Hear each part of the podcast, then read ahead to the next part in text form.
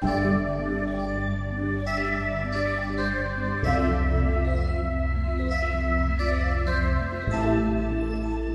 hello. Hey. Hey, this is uh, the first episode we recorded in 2024. Is it appropriate for us to say Happy New Year to everyone? Or just New Year, you know. Uh, we have good weeks, so why would we have a good year? Good year. But we, we, we established last time that we don't kind of want to get into advertising business, right? Fair enough. Anyway, uh, it's it's somewhat late in January that we record the first episode of 2024. We had to postpone a couple of times. That was all my fault. But um, we are now here. We are recording. This is episode number 34. We are still here. The host is me, Dima Malenka. I'm Slava Rudnitsky, and today we are going to talk about ideal weeks, whatever that means. All right. Yeah, that's a very interesting and exciting, exciting topic. But before we get there, uh, there is a follow up. Yeah, there are two bits of follow up from from my side. Remember, in one of the previous episodes, I was amazed by a word discombobulated. And I, I mentioned at that time that it was the first time I ever heard or came across this this word in, in a podcast or something.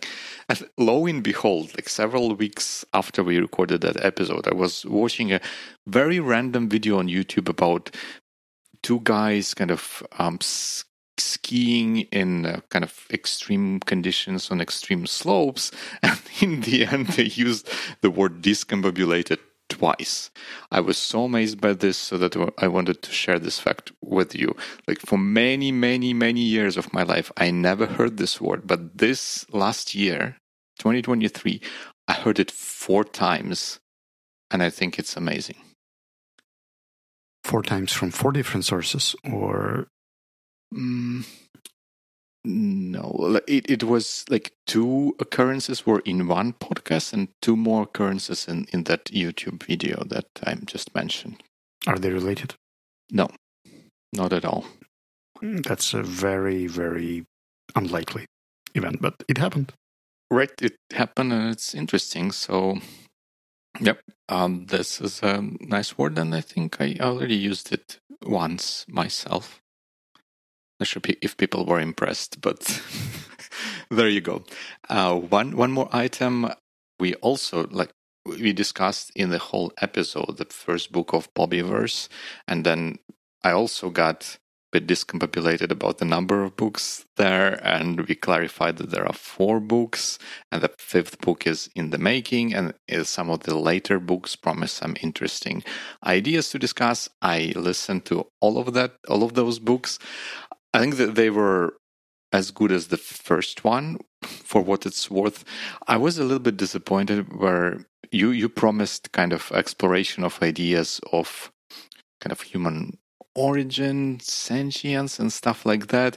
And it was just in, in one of the last books it was just a conversation between two um two two characters in in in in the story that was all of the exploration so i i was a little bit disappointed but still i had good time preparing for my half marathon uh, running and listening to those books. There was good good time. Thanks for bringing this up. And sorry for disappointing you about no no no no no no. It, it was it, it's it was still still still interesting and i i got uh, ideas to explore nonetheless. Then after the follow up, there is a theme corner, our new, uh, old new category that we used to have and we didn't have for a while, and now we do have again. Right. So in the in the very last episode of the previous year, which is the episode previous to this one, we discussed our themes for 2024 and time has passed and we have some things to, to share about how it's going. Right I, I, the, the amount of notes you put in theme corner is astonishing. I think all of the seasonal yearly and triennial um, themes that you have have some a little bit of exposure there. Where do you want to start? With smaller or bigger things Mm, I guess we could start with bigger ones because the triennial of Glide is the bigger topic, and mm-hmm. January happened to be a season of strategic sessions. Mm-hmm. I happened to facilitate three in different businesses and work with Sevi as well.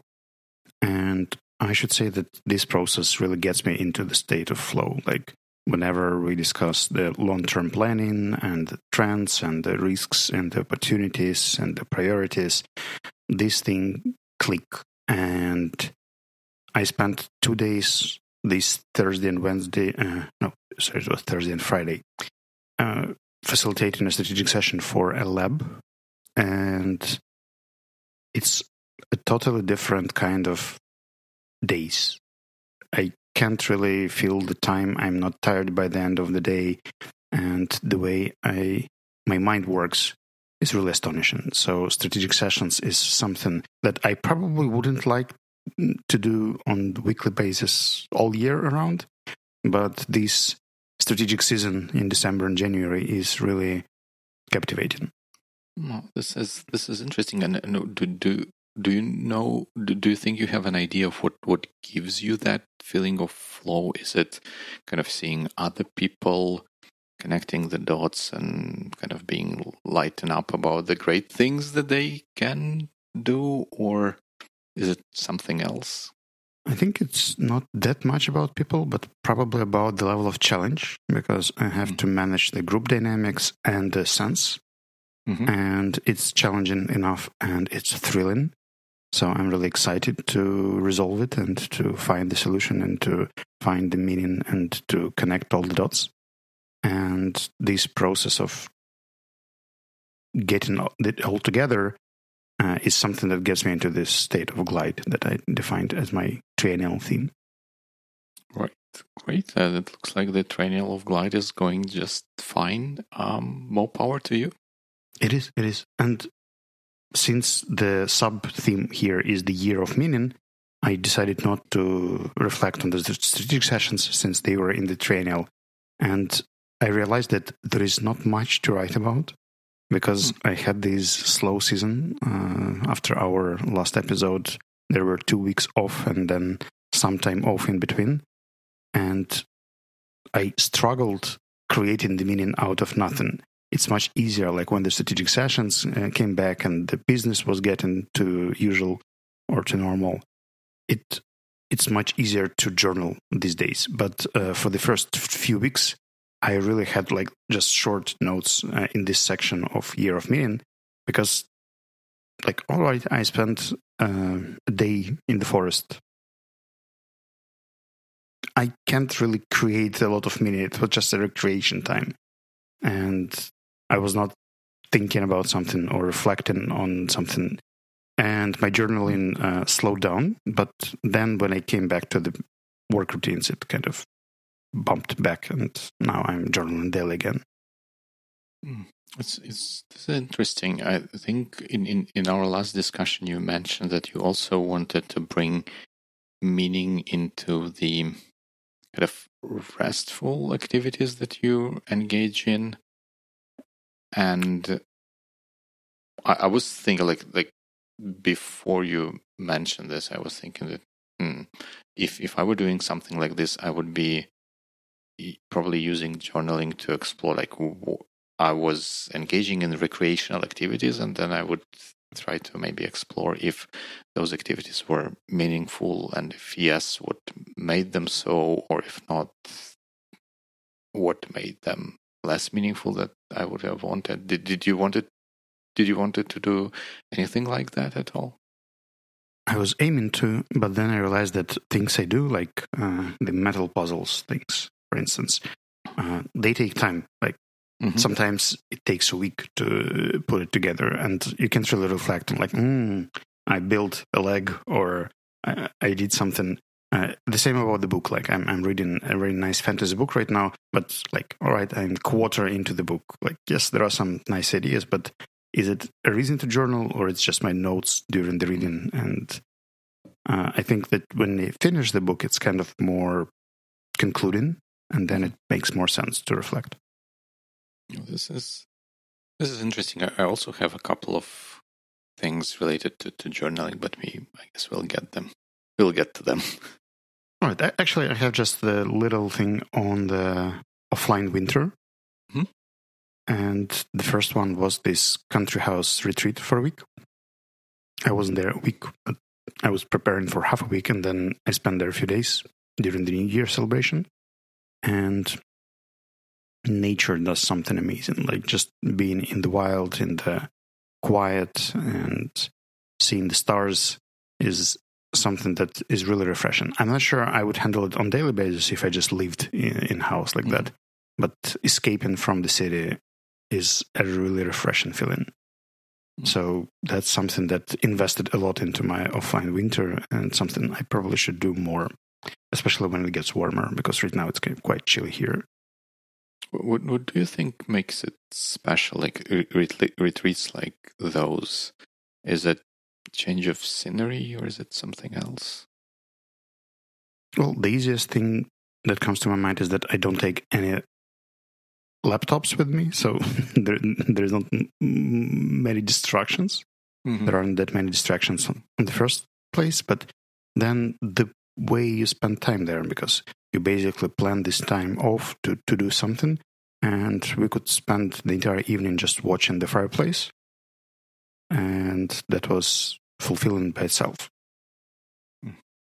Interesting. Well, one one of the things that I think may contributes at least for me to those experiences being a little bit special is the change in ambient sounds. Like when you live in a city, you have like the, the constant ambient noise of cars passing by, like things of that nature. And when you go out of the city to, to, to a place like that, it's a lot quieter, especially during uh, the night. And yeah, it, it makes makes a difference, I think. Well, at least it is for me. This is one of the things I, I notice when I go there. I agree. I agree. And I noticed that you also added a few points here. I suggest that you keep the secret for the theme of yours because basically your episode is supposed to be the next episode. So right. I would like to ask you more next time. And the journaling is this meta thing. So let's just jump to it right now. Okay. Yeah. The, the journal. So wait, let, let me take this step back because I was uh, distracted and I may have looked uh, a bit discombobulated. Here, you're suggesting that we discuss my kind of topical things in the next episode, right? Well, since both you and I have our own episodes, I would just split the theme corner yeah, into that, the. that's fair. Yeah, that's that, that's totally fair. And the, the, on the journaling note, because you're right, that this is a meta meta thing. I, I think I mentioned maybe not on the episode, but in, in our conversation that i am going to use a bullet journal for as as my theme journal. By and large, it kind of turns out that bullet journal is not too different from any any other journal you you, you can you can get. Uh, the, they include some stickers they include some instructions on how you would want to use it and typically bullet journal is um, the, the the entire system is about keeping track of your to dos and kind of managing tasks more than more than anything uh, else. And they, they have some special pages like yearly overview, monthly overview, kind of kind of thing, which are nice and useful. But other than that, I was a bit disappointed that like yeah, it's just like any other notebook. Yes, it's nicely made. I got this one from Leuchtturm 1917 or something along those lines. So the paper is nice and everything is nice, but I'm like yeah, should I have paid this much for this specific uh, notebook if I'm not using it to, to the fullest extent possible? But it, it's it's it is it is still still nice. But what I was surprised, really surprised with, is that if you Google, and I will maybe include some links uh, to YouTube videos where people describe and film and show how they set up their bullet journals with millions of colors, pencils, markers, liners, and stuff like that. This is like whole another world out there. And i'm like nope i'm not i'm not doing that. I'm using like two colors to uh, put the, the questions i answer for around my my themes and and that's it. Simplicity is the key. Yep and n- next time I'll get, um, I guess, a simpler journal, simpler notebook. Mm, once again, I recommend Studio Neat. Like these guys released uh, another very simple and very handy notebook. I don't remember the name, but it's there. Yep. Yeah, we will find it and include a link in the show notes, and also like I'll link a couple of uh, BuJo bullet journal videos as well if you're interested. So that was a 15 minute introduction to the actual topic. Yeah, we, we haven't spoken since last year. Like, what, what do you want, man? You need fine. to catch up. that is true.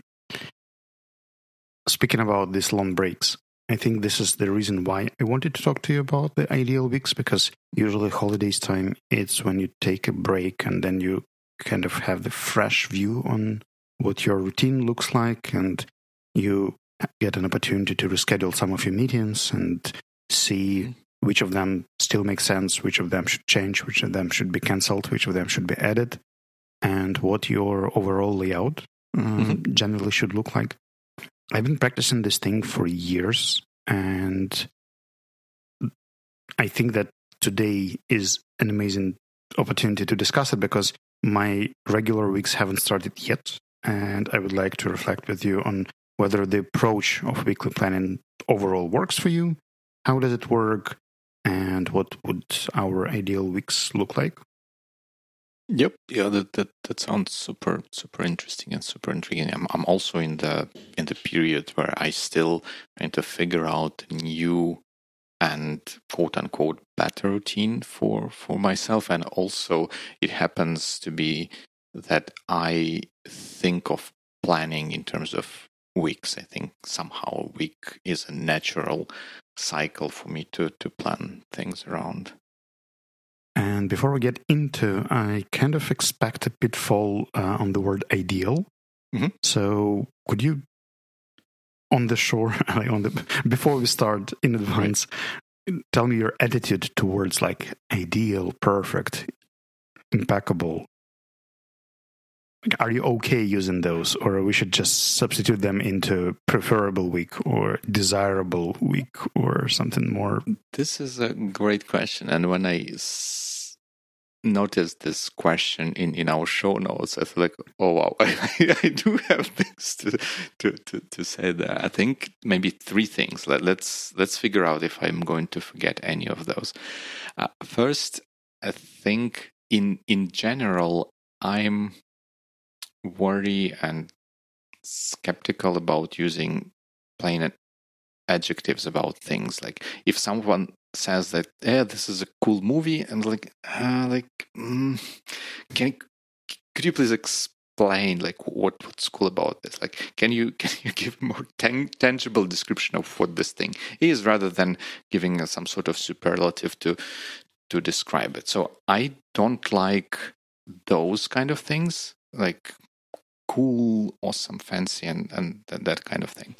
However, even with with that, there are several words like ideal, maybe perfect, which I'm sort of okay with. And this is the second second thing. Like I, I think in, in especially in this context, I think I'm okay with using them because the third thing is that I feel like ideal week means more it's it's more of a term if you know what i'm trying to say. So it, it's not week which is ideal as um as an adjective at, attached to it but ideal week is a concept in in and of itself. And i feel like we are talking about this as as a concept. And that therefore at least in this context i'm kind of okay with using perfect and ideal all right, that's surprising because I thought we might have to substitute something, but th- that's a term for me too,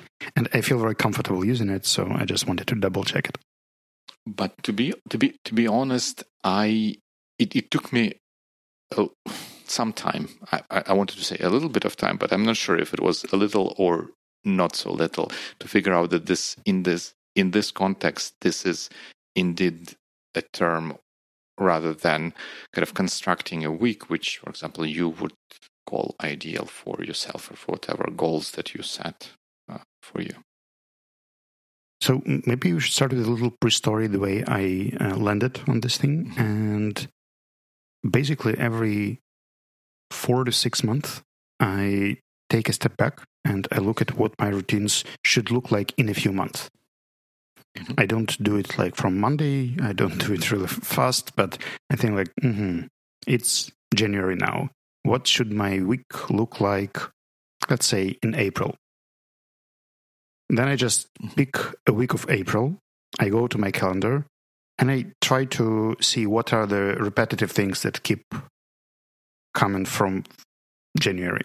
Like what are the weekly meetings or some kind of tasks that uh, happen to be regular and are, are there. Because then on top of this repetitive stuff, you also get some tactical things that just uh, jump in and the urgency and everything else.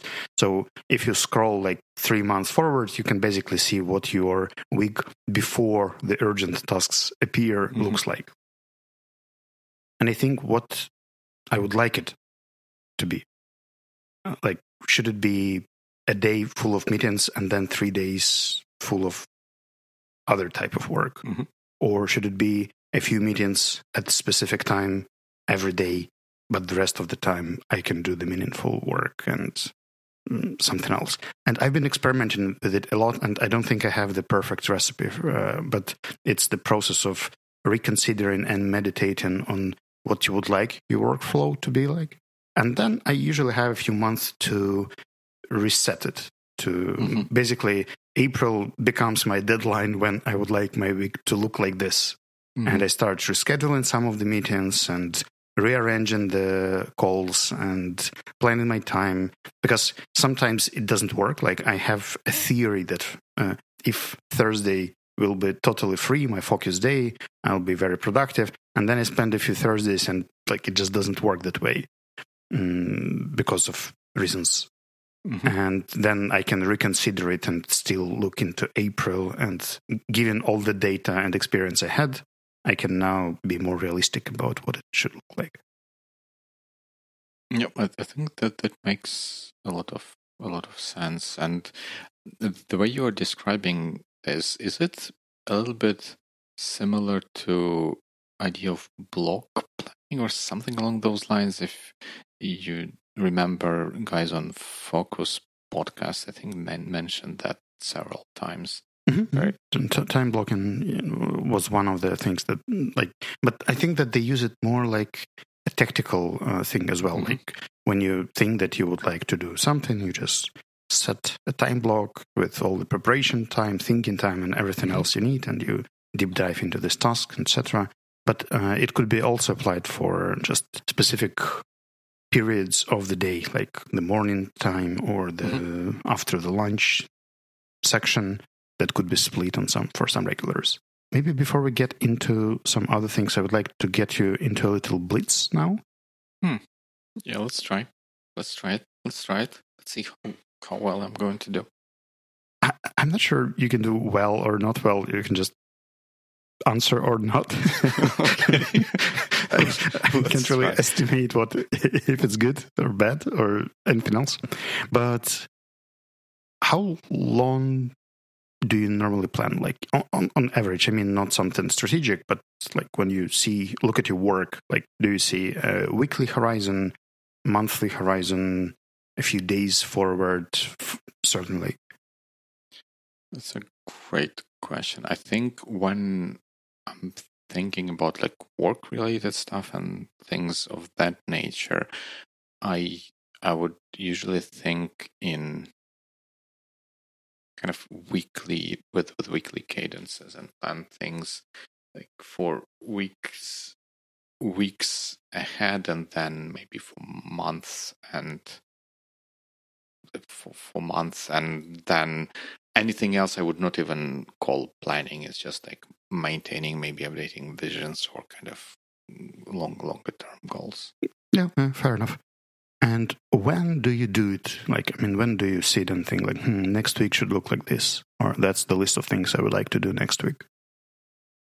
That's a great, great, great question. I think I and that there are two answers. One is I would want to do it on Friday night, Friday afternoon. Somehow I still cannot manage to, to to have it work like that. So most commonly I'll do that Monday morning. Mm-hmm. And what does this process look like? Do you look at your calendar, task list? Uh, like, what's the visual aspect of planning? I start with with calendar and a list of like one to three things. One to three, I mean not the numbers, but it, it can be any any like typically it would be anything between one and three things, three bigger things I would want to accomplish that particular week. So I would start with the calendar and see what, what are the things that have to be there that, that, that I cannot move or cannot adjust. And then uh, I work uh, work from, from there and try to put blocks and stuff like that to to to allow myself time to to work on things that are important. It it does not like as you can imagine doesn't always work like that, but this this is how I'm I'm approaching it now. Well, it's the way they say that plan is nothing but planning is everything. Something along those lines. That's all about Blitz. Uh, I think I could just shortly think that it pretty much works the same for me. Like I mostly do it on Friday. The only thing that is different that before I do planning, I reflect on the previous week. Like I look through the entire tasks, I look at the meetings that I had and see whether I had uh, forgotten anything. And then since I use this sidekick not notepad, mm-hmm. uh, I usually have this one page with all the income and stuff that came through me, and I see if I haven't missed something.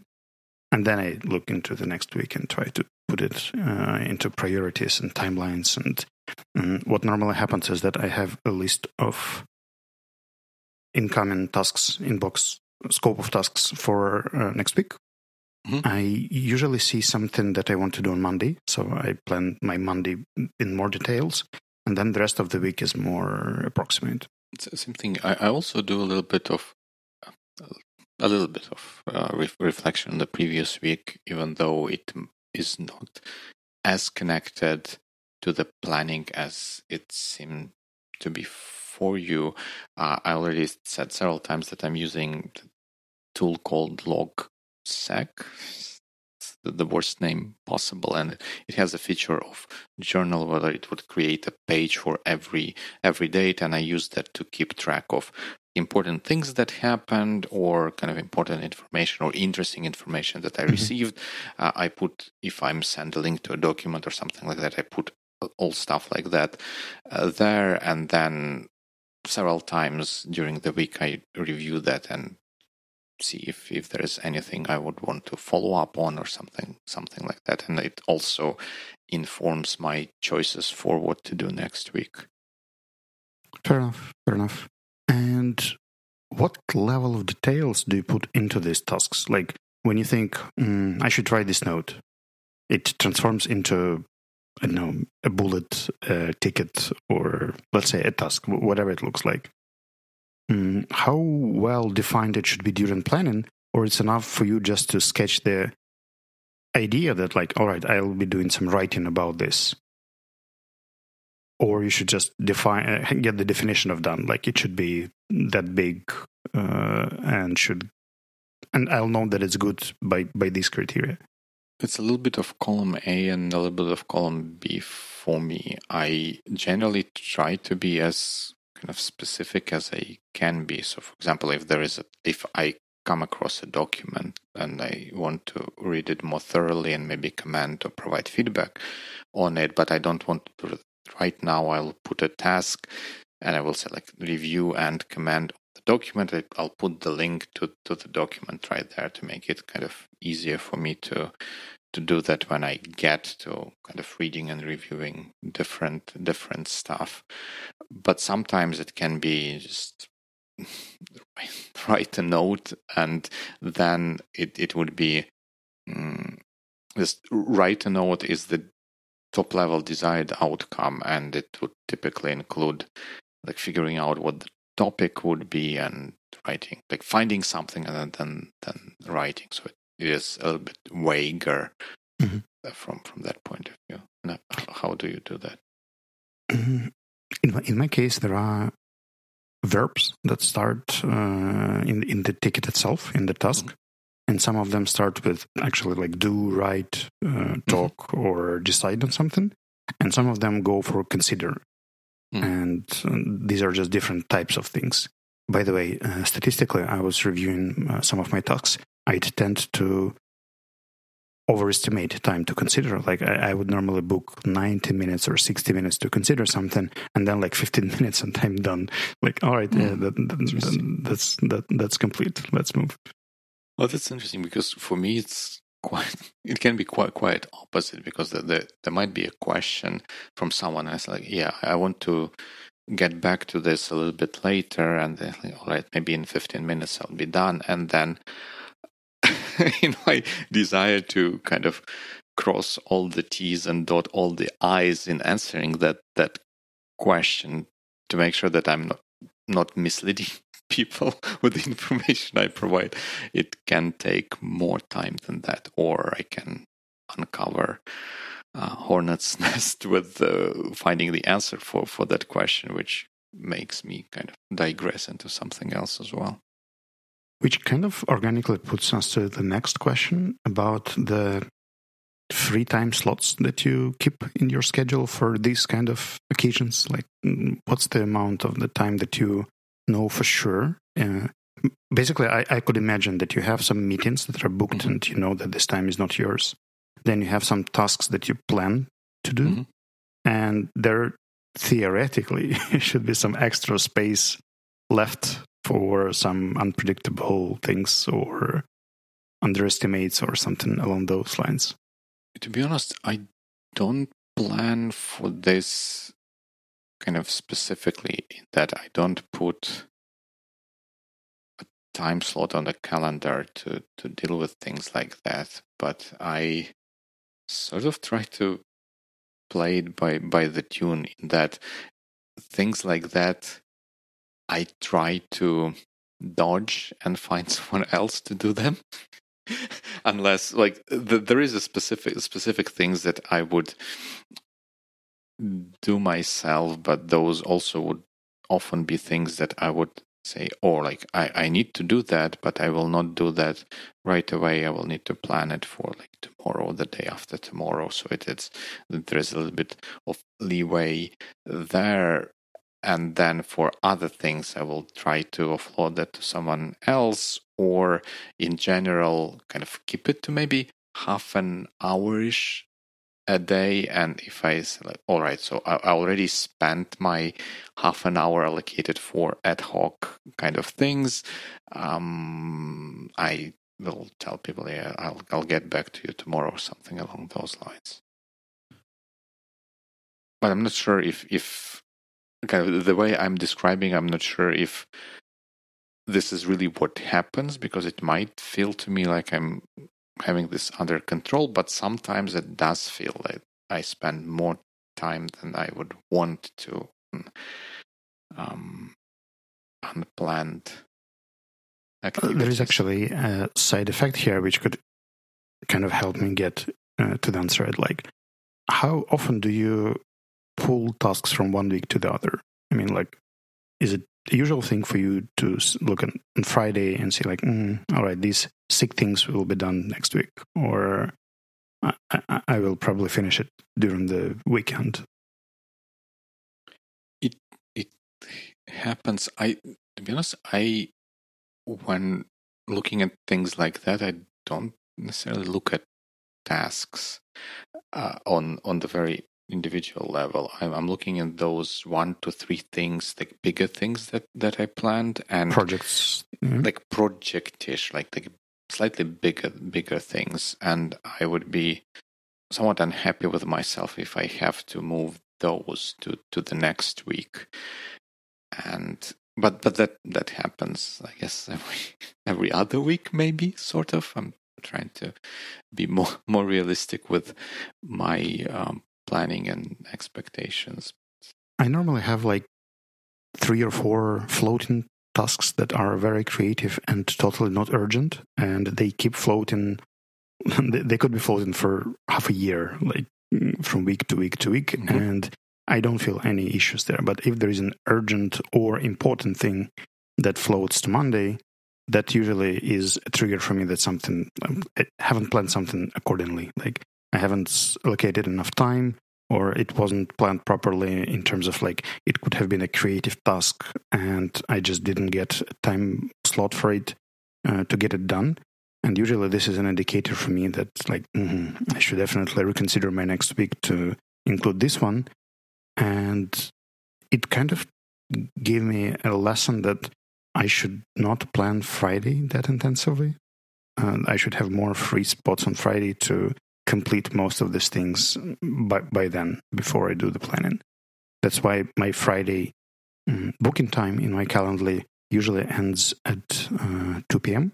Mm-hmm. And then there are no meetings after 2 p.m. unless there is something critical. It makes a lot of sense. I think for, for me, it works a little bit differently. When I realize that there is something unplanned, which is sort of big enough and urgent, which I realize that I need to do now, and it affects the plans. At that moment, I feel a little bit bad and try to, learn the lesson like, how could I have planned better to not have this thing skipped my attention and stuff like that so that I can be more intentional about how how I do that but I would also say all right now with this thing I'm not doing this other thing that I planned for for this week and this is where that thing would be bumped to to the next week and some of the lessons maybe will be learned in these days or next days reflection journaling kind of kind of thing but it will not sit sit there until planning for the next week. At least for for me, the, the way how I operate currently. Mm-hmm, mm-hmm.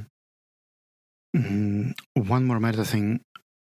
Do you have the time slot for planning, like time that is allocated for planning? Yes. How how long is it? It's like hour, an hour, an hour. Like, do you use it, or is it? no, because th- th- that's why I started smirking a little bit inside when you asked that question. When the, the question is, do you have time slot for planning? The answer would be yes. Technically, I do, but uh, when it comes to how I use that, it's a that's a bit willy nilly. But I so, just kind of like it to be there to, to remind me that no, Jude, you, you need to be planning now. Yeah, but I mean, what's the actual, like, factual planning time that normally happens on a weekly basis for you? Like, do you spend 30 minutes, 15 minutes for this process? Yeah, I think it's more effective. It's around 30, 30 minutes or something. All right, fair enough. And one more thing I wanted to link here is the long term planning because when you plan your next week, you probably look into the projects and priorities from the mm-hmm. bigger perspective, like a quarter or half a year, year. I, I, don't know what your work horizon is, but I'm pretty sure that there are some macro things mm-hmm. that uh, are sitting there. And you probably have to align your priorities for the next week, considering not only the urgent things, but also right. some long term perspective. Is there any way you link uh, your planning with these longer term perspectives?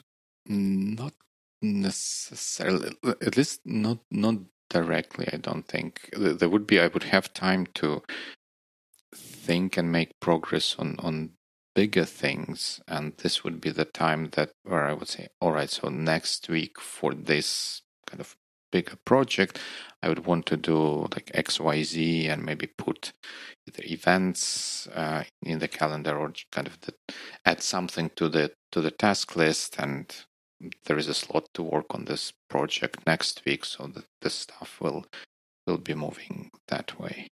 In my case, it works uh, in the direct relation to our objectives. Like we have this OKR board, mm-hmm. and I before I do the planning for the next week, I stare at the OKR board. I, I can just filter things where I'm tagged, so I can see the initiatives and key results that I'm supposed to be working on, and I'm trying to see whether I've been procrastinating or something was in my blind zone because sometimes I tend to focus on some things and ignore the mm-hmm. others.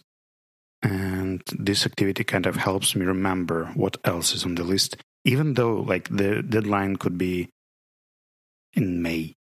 Uh, but I still probably should do some tiny steps considering mm-hmm. planning and preparing uh, the foundation for mm, the future steps and activities. Uh, even the study time, like what should I study today to perform better in spring?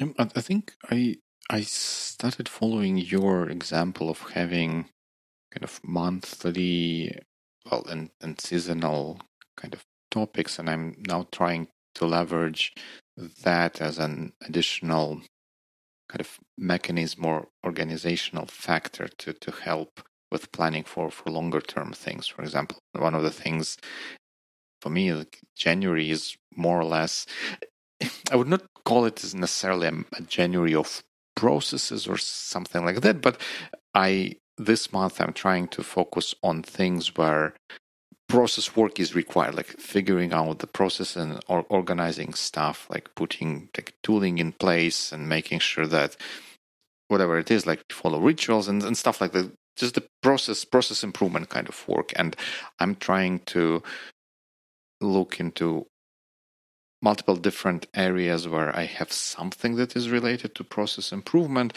and kind of focus on that in January, maybe uh, spending a little bit less time on some other things or kind of postponing some of the other interesting and exciting things until I I'm out of January with with all the process improvements that I wanted to do to do this month. So it, things like that also are helping me not to lose track of bigger bigger things. I think. Mm-hmm. That's understandable. I think we can finally try the ideal week itself. And if I asked you to look into the future, let's say March, and imagine the first week of March, mm-hmm. there probably will be some meetings. Yes. There probably will be some focus time blocks for doing work, writing, or I'm, I'm not sure what exactly you do, but doing right. that kind of stuff. There might be some time for other regular weekly practices. Personal retro, planning slot, something that is not a meeting, not a right. focus time for task, but uh, another kind of routine. I don't know, reporting or whatever. Yep. And there might be some study time. Who knows? Yes. Uh, what would it look like in terms of a week? Like, would there be days dedicated to something, or would it be distributed within different days? Like, how would you organize it in the ideal way for you? Mm, I think I would. I would think in terms of days, right? But the day which is more focused on something rather than anything else, like focus days for, for focused work. Luckily, we, we have no meeting days, like no meeting Wednesdays in, in our part of the company, which is kind of helpful. You, you would know that people would make concerted effort not to put meetings on uh, during that particular day, so you can kind of plan to, to work on your own on some of your some of your projects. And then i would try to coalesce um, some of the meetings or at least kinds of meetings to a particular day if it is if it is possible. Tuesday and thursdays for for meetings and for for meetings which are more regular ones. And then a little bit of monday and maybe a little bit of friday for less regular meetings. Uh, what's the amount of meeting time would you have on Monday, Tuesday, Thursday, and Friday? Like, would it be four meetings, six meetings, two meetings on average? It, it depends. I think I, I would not necessarily measure them in number of meetings, but in, in meeting time. I think it can be like all the way up to like four hours of meetings on those on on like on the busy on busy days. Sometimes it can be more than that if it's something like planning season or something along those lines where naturally there are there are more meetings but it, it can be can be heavy for me mm-hmm. and what about the study time or some other regular routines and practices where are they allocated they are there and i don't necessarily plan specific time for that. And like you, you link to to a number of different articles describing ideal week and i'm looking at the calendars those uh, people propose and i just can't see how it can work. I i would have a list like i on every day i would want to kind of hit my activity kind of circle on on apple watch. So i know like i want would want to do that and i have roughly an idea of how and when i would want to do that but i do not put this in in the calendar because i know that one way or the other it, it's going to to happen depending on the circumstances around that. Uh, and th- so some of the things i would plan from from that perspective i would want them to happen on that day and then closer to that particular day i would see like all right uh, this would be the good time to do this particular particular thing planned for that day. All right, that is fair. How how do you do that? Let's roll back to the overall layout because uh, the thing that I've been trying to implement for the past maybe three months is having most of my managerial meetings on Monday. Mm-hmm. Like I get first half of the day for all savvy kind of management things or meeting with department heads and getting the updates, looking at the task boards, planning, preparing for the team calls. And the second half of the day is usually related to business development team and we synchronize there, organize all the tasks. I have all the one-to-ones there as well. And then in the evening, sometimes I have L&D community calls or something related to L&D. But then Tuesday is usually a day without regular meetings. So like there is nothing happening on Tuesday. Mm, Wednesday is a checkup day, so there are some placeholders there. And usually there is a monthly meeting, like some monthly reports or thing, retrospectives or this kind of things that happen on Wednesdays. And then Thursday and Friday are again free right now. So, of course, there are some meetings that happen on tactical uh, level, but when I look like three weeks forward uh, into my calendar, usually it's just Monday and Wednesday that are booked with meetings. Tuesday and Thursday, I usually have for some creative work or sales meetings or coming to events, depending on what the priorities are, because these things change very mm-hmm. fast. And uh, I can decide on Friday what I would like to do. And looking more realistically right now uh, into my next week, it actually looks quite optimistic. I do have just a single call on Tuesday. There is just a single call on Friday. The only thing that Thursday is a strategic session, but again, it's a seasonal thing. It will uh, move, move away. So, I mean that my next week from January 22nd to 28th seems pretty close to perfect. Do you put on your calendar like smaller things, like mm, I don't know, like fitness workouts, um, breakfast, dinners, stuff like that? I don't. The only thing that uh, most people book meetings with me in Calendly, and there is lunchtime mm, mm-hmm. that is not available for booking. Out, yep.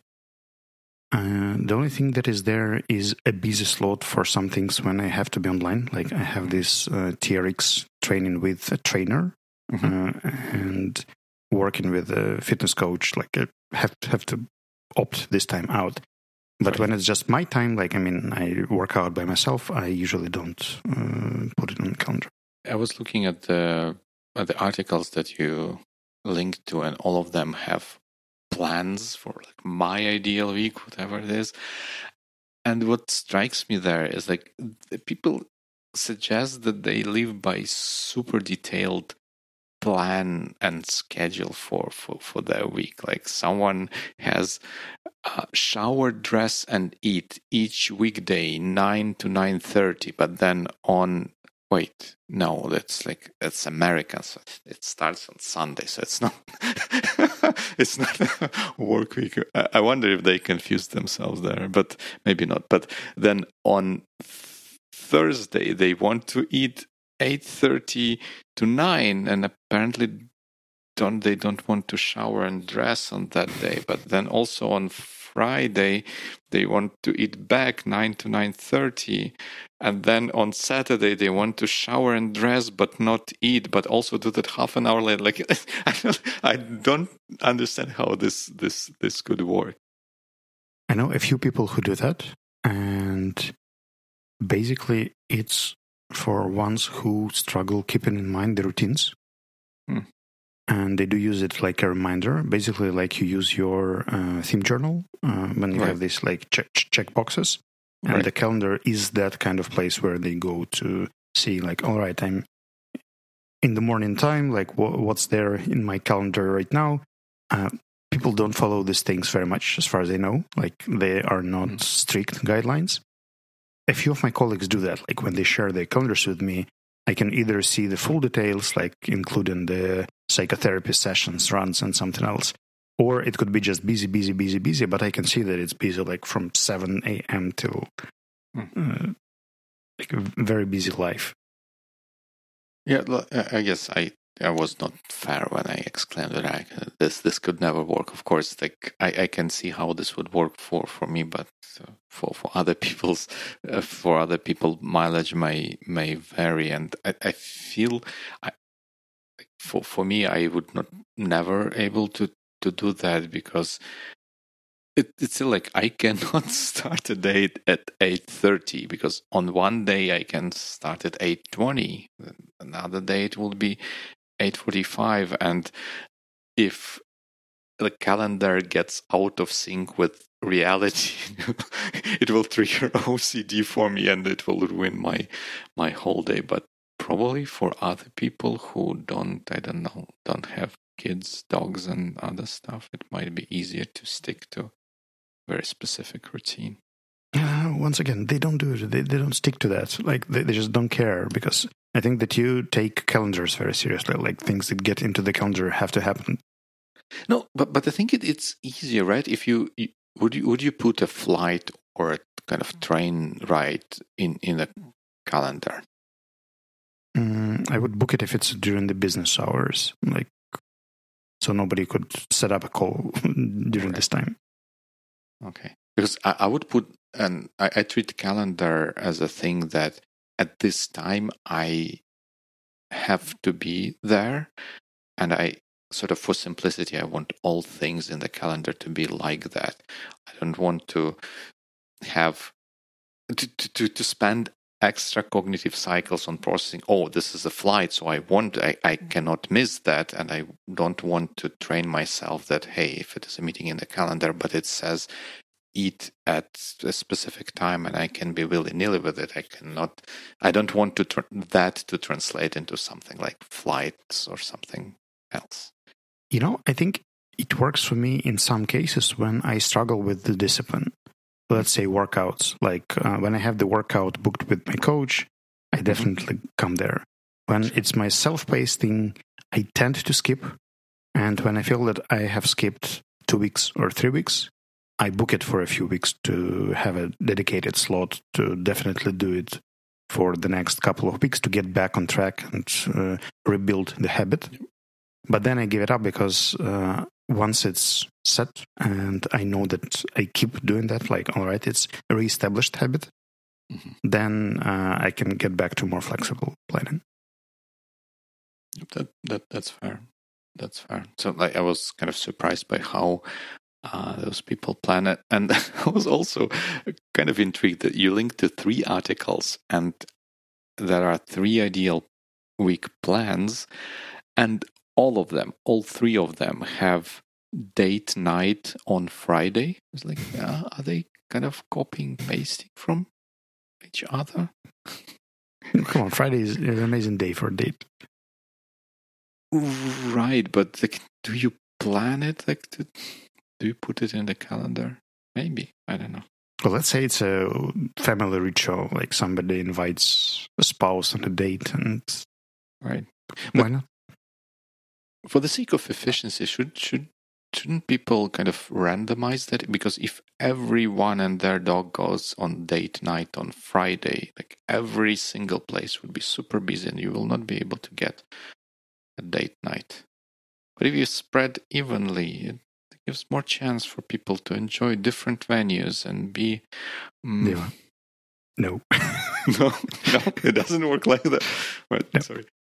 But, but uh, there is also an, another interesting question I wanted to to kind of discuss with you in relation to, to those calendars Mhm. because some of the things there sort of maybe make make sense like lunch uh, all of them plan lunch for for an hour i think except except one calendar which only has lunch on saturday. Uh, okay like, uh, people people are built differently.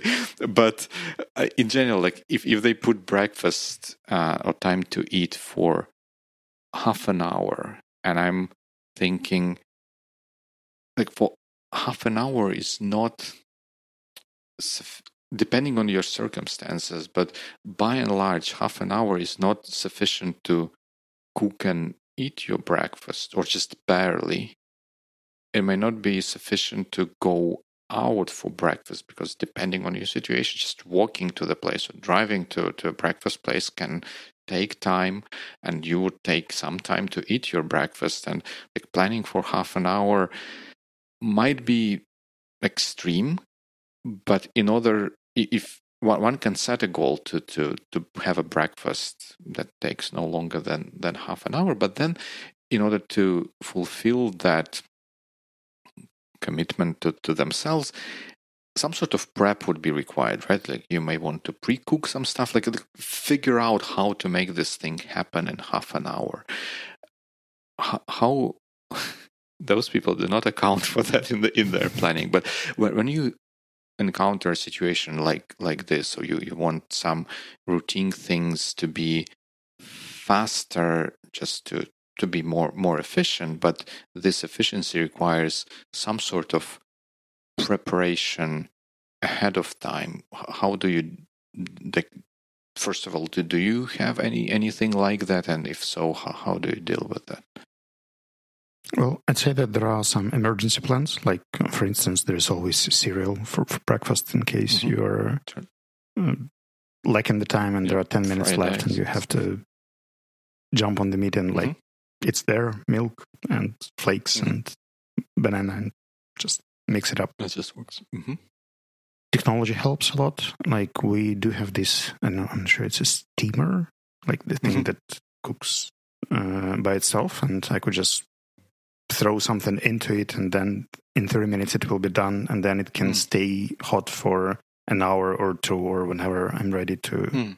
eat it so like if i know my lunchtime for example is going to be squeezed because of some kind of emergency i can pre-cook something that f- from the freezer for instance not to go for the full thing and having some extra time slots for the emergency like let's say uh, when you have these 20 minute blocks between the calls. Mhm. Uh, this is something like, all right, I didn't have time to fully eat and cook my breakfast, but I can definitely get a snack or have some fruits or have a tea uh, in between, not to feel hungry or angry in the process, or both. Yeah, I think that, that, that makes a lot of a lot of sense, and I, I think uh, what I do probably this is similar to to what you do. It, is instead of you know, actually scheduling or planning in the time planning kind of sense, you have a plan of what to do under different different conditions. Like what's the quick breakfast? What's the proper breakfast if you have time what's the what what are the different options and then basically you equip yourself with options and opportunities and you pick and choose whatever suits the particular moment, and therefore I also kind of don't like how they plan shower, dress, and eat for specific time on specific specific dates. But I, I, would say that I do have some, I don't know, morning routines. Let's put it this way. I, I wouldn't name them specifically, but they could last up to an hour and a half, mm-hmm. or they could sure. last 15 minutes, depending on yeah, what absolutely. day it is and when I wake up. And by the way, I don't wake up with an alarm, so I just wake up whenever I wake up. And good for you. Uh, sometimes when I feel really exhausted, I can set up an alarm just in case, but I still usually wake up before. And I don't really know, but on average, an hour in the morning is enough to fulfill most mm-hmm. of the things that I would like to fulfill. And then I'm free to go to work and get stuff done there.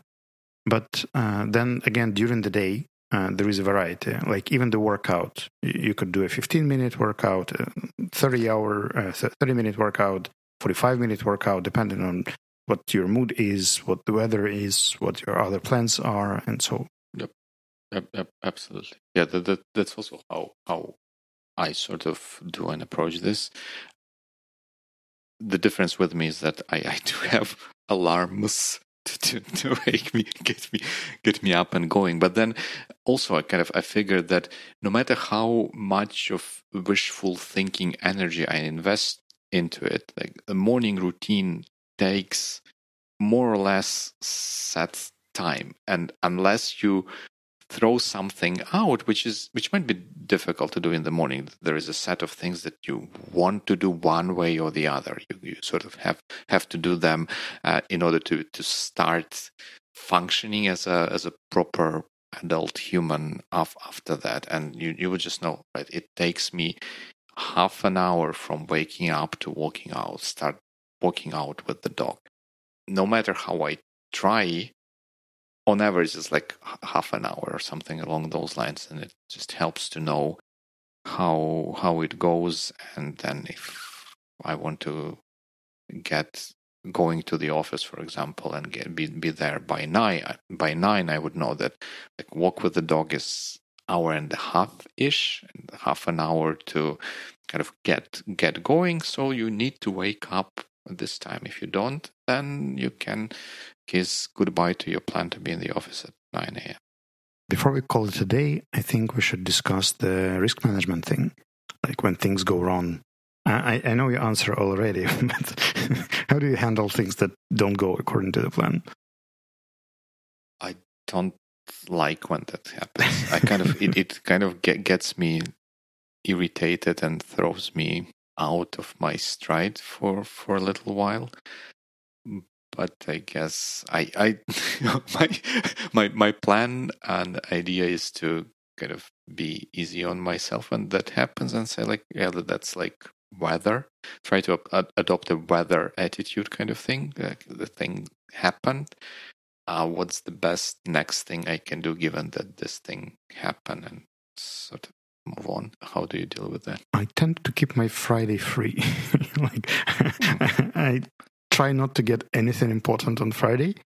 So if I miss something important on the day before or a few days before, I could catch up.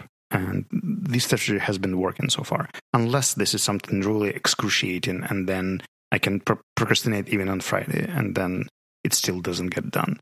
But if it's not the case, then usually, uh, like most of the difficult things should happen on Tuesday. Mm-hmm. The most difficult things the, the medium things on Thursday and the easiest stuff on Friday.